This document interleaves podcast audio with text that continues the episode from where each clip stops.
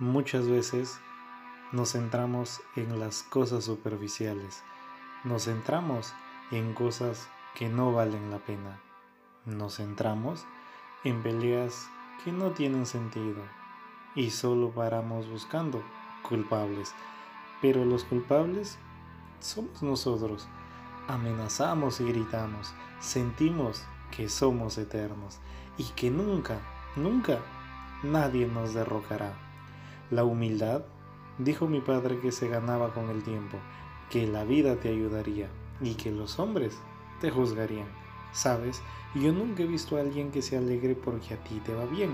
O es que no sé si te has dado cuenta que cuando te felicitaron, pues no hubo una manera correcta o no sentiste que realmente ellos sintieran eso. Muchos son muy buenas personas y conozco a muchos, pero nos hierven el alma que alguien triunfe, que alguien logre sus metas, que alguien llegue a donde tú no llegaste. Y entonces me pregunto, ¿acaso él tuvo más tiempo que tú? ¿Acaso su día tenía de él 25 horas? ¿Y acaso su semana un poco más de 8 días? Nos duele el éxito ajeno, nos alegra la desgracia del prójimo. Tratamos como nos tratan, pero de vez en cuando y cuando podemos lanzamos la piedra y escondemos la mano. Despotricamos de las gentes solo porque somos humanos. Rezamos a los santos sin saber que a la salida no ayudas al prójimo. Prójimo que quizá pudo haberte dado la vida. ¿Te has puesto a pensar si es que esa persona fueras tú? Pues quizá no, pero yo sí. Entonces, ¿por qué actuamos así? Somos más animales que humanos y los animales en su falta de raciocinio son más humanos que animales. Nunca he visto a un perro traicionar a su amo, pero los humanos sí lo hacemos y muchas veces con las personas que nos dieron un plato de comida, una cama y también una cobija. Muchos quizá creerán que soy un poco pesimista, pero es el mundo que formamos. Cambiamos las alegrías por tristezas, como si de lágrimas se alimentara el alma, como si de llanto se palpara la calma cansados de robos, de matanzas y de burlas, cansados de corrupciones, de improperios y de fracasos, cansados de casas bonitas y de cerebros vacíos, cansados estamos de ello y de muchísimo más. ¿Qué has hecho para cambiar? ¿Qué has hecho para salir adelante? ¿Sudaste la gota gorda o solo en el intento engordaste? ¿Sacaste pañuelo solo para secarte o dime si lo sacaste para sentarte? Solo tenemos una vida y esa vida está para sacar lo mejor de nosotros.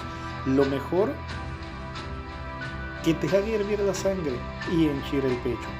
Cuando sientas ese palpitar, sabrás de qué estás hecho.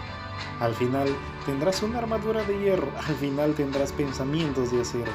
Ya no buscarás a los que te necesitan, te buscarán porque eres bueno. Bueno en la vida, bueno en el trabajo, bueno con tu amada, bueno en las alegrías, bueno en las tristezas. Ya no sentirás esos vacíos que te laceran el alma, ya no sentirás esas sensaciones raras de no saber qué hacer o quizás de hacerlo todo. Entonces, generarás una nueva versión de ti, la mejor versión de ti. ¿Sabes que me alegra de ello? Que el gran beneficiado no serás tú, serán tus hijos, tu mujer y tu futuro. Si alguien te dice que no lo hagas, solo mira qué ha logrado en su vida para saber si es que lo puedes tener como referente o solo como un espectador. Yo los llamo pacientes porque a pesar de no estar en un hospital y de no tener nada, juegan a esperar una jubilación, juegan a descansar y a pasar con calma.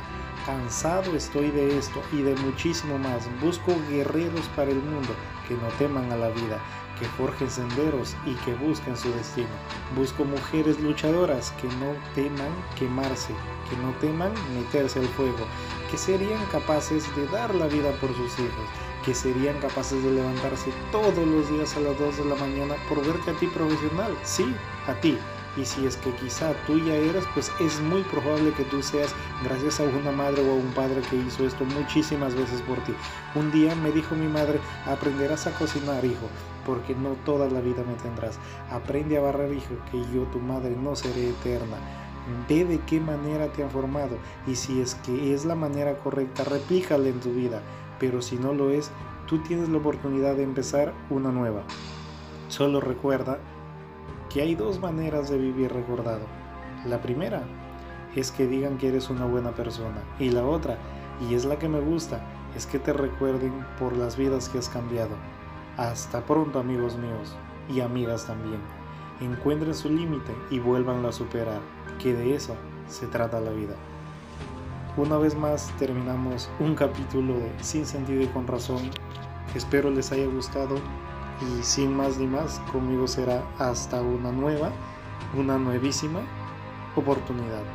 Compartan, piensen, reflexionen, que esto es sinceramente para intentar aportar un poco a nuestra vida y a los sueños que tanto nos hacen falta, que tanto necesitamos. Bye bye.